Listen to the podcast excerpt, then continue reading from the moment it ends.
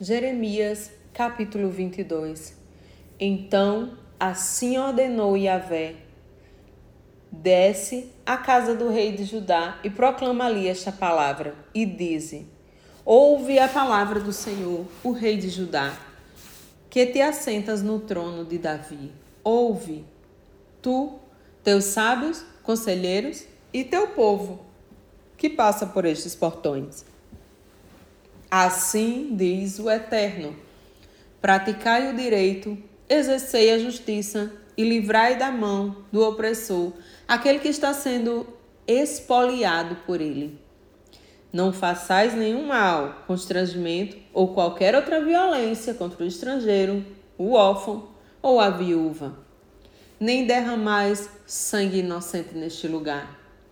Porque se tiverdes o zelo de cumprir estas ordens, então os reis que se assentaram no trono de Davi entrarão pelos portões deste palácio em carruagens e cavalos, em companhia de seus conselheiros e de seu povo. Entretanto, se desobedecerdes a esta palavra, assevera Yahvé, juro por mim mesmo, que este palácio ficará deserto Porquanto, assim declara o Senhor a respeito do palácio real de Judá: Tu és para mim como Gileade e como o alto da montanha do Líbano. Todavia, com toda a certeza, farei de ti um deserto e tuas cidades ficarão absolutamente desabitadas. E enviarei contra ti exterminadores cada um com suas armas, eles cortarão os teus melhores cedros e os lançarão no fogo. Muitas nações passarão por esta cidade e perguntarão umas às outras: por que Yahvé fez isso contra esta grande cidade? E ouvirão como resposta: porque abandonaram a aliança do Senhor, seu Deus, adoraram, prestaram culto e serviram a outros deuses. Não choreis pelo morto, nem lamenteis por ele mas chorai amargamente por aquele que parte, porquanto este não mais retornará, tampouco contemplará a terra de seu nascimento. Pois assim declara Yahvé acerca de Salum, filho de Josias, rei de Judá, que reinou no lugar de seu pai Josias e partiu desta terra. Ele jamais voltará para cá. Morrerá no lugar para onde o exilaram, e não voltará a colocar os olhos sobre esta terra.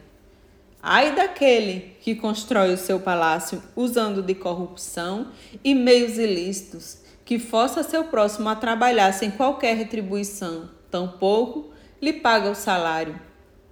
E ainda pensa: construirei para mim um grande palácio, com grandes e confortáveis aposentos Manda fazer amplas janelas, reveste o palácio de cedro e pinta-o de vermelho.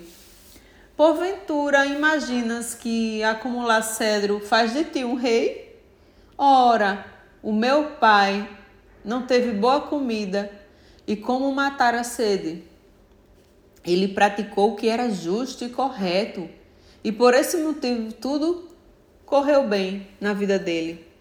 Julgou a casa do necessitado e do pobre, e assim tudo lhe transcorria de modo agradável. E, afinal, não é isso que significa conhecer-me? Afirma o Eterno. Contudo, tu não tens olhos nem coração, a não ser para tua própria mesquinhez e ganância, para derramar sangue inocente, para oprimir os fracos e praticar a extorsão Portanto, assim declara Yahvé sobre Ioiaquim, Ioshiachu, Joaquim, filho de Josias, rei de Judá.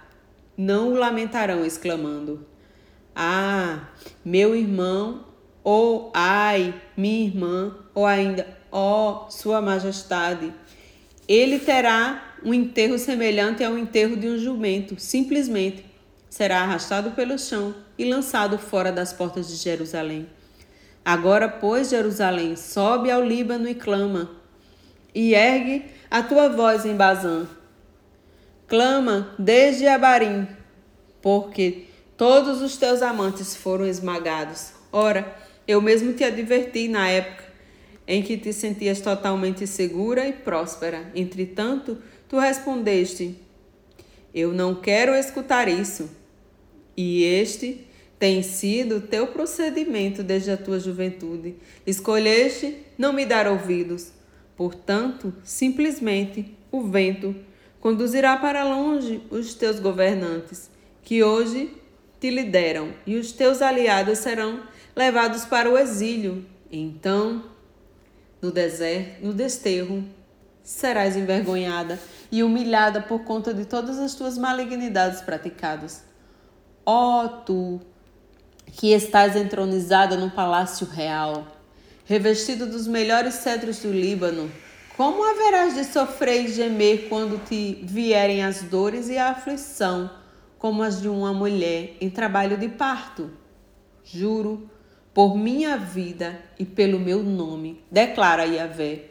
Ainda que tu, Conianu, ainda que tu, Coniahu, Joaquim, filho de Jeoaquim, rei de Judá, fosses o anel real de Selá, da minha mão direita, eu te arrancaria.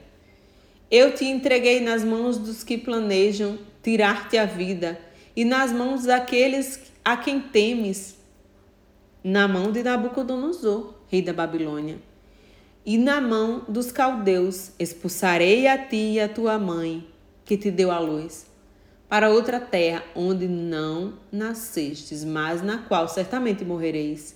Jamais retornarão à terra para a qual anseiam voltar. É este homem Joaquim algum vaso inútil quebrado? um vaso que ninguém deseja? Por que razão ele e a sua linhagem foram expulsos e lançados para uma terra que não conhecem?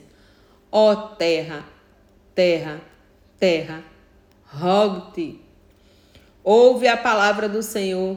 Assim assevera Yahvé, registrarei, registrai que este homem não tem filhos, homem que não terá sucesso em seus dias, pois ninguém de sua descendência prosperará o suficiente para assentar-se sobre o trono de Davi, tampouco governará outra vez em Judá.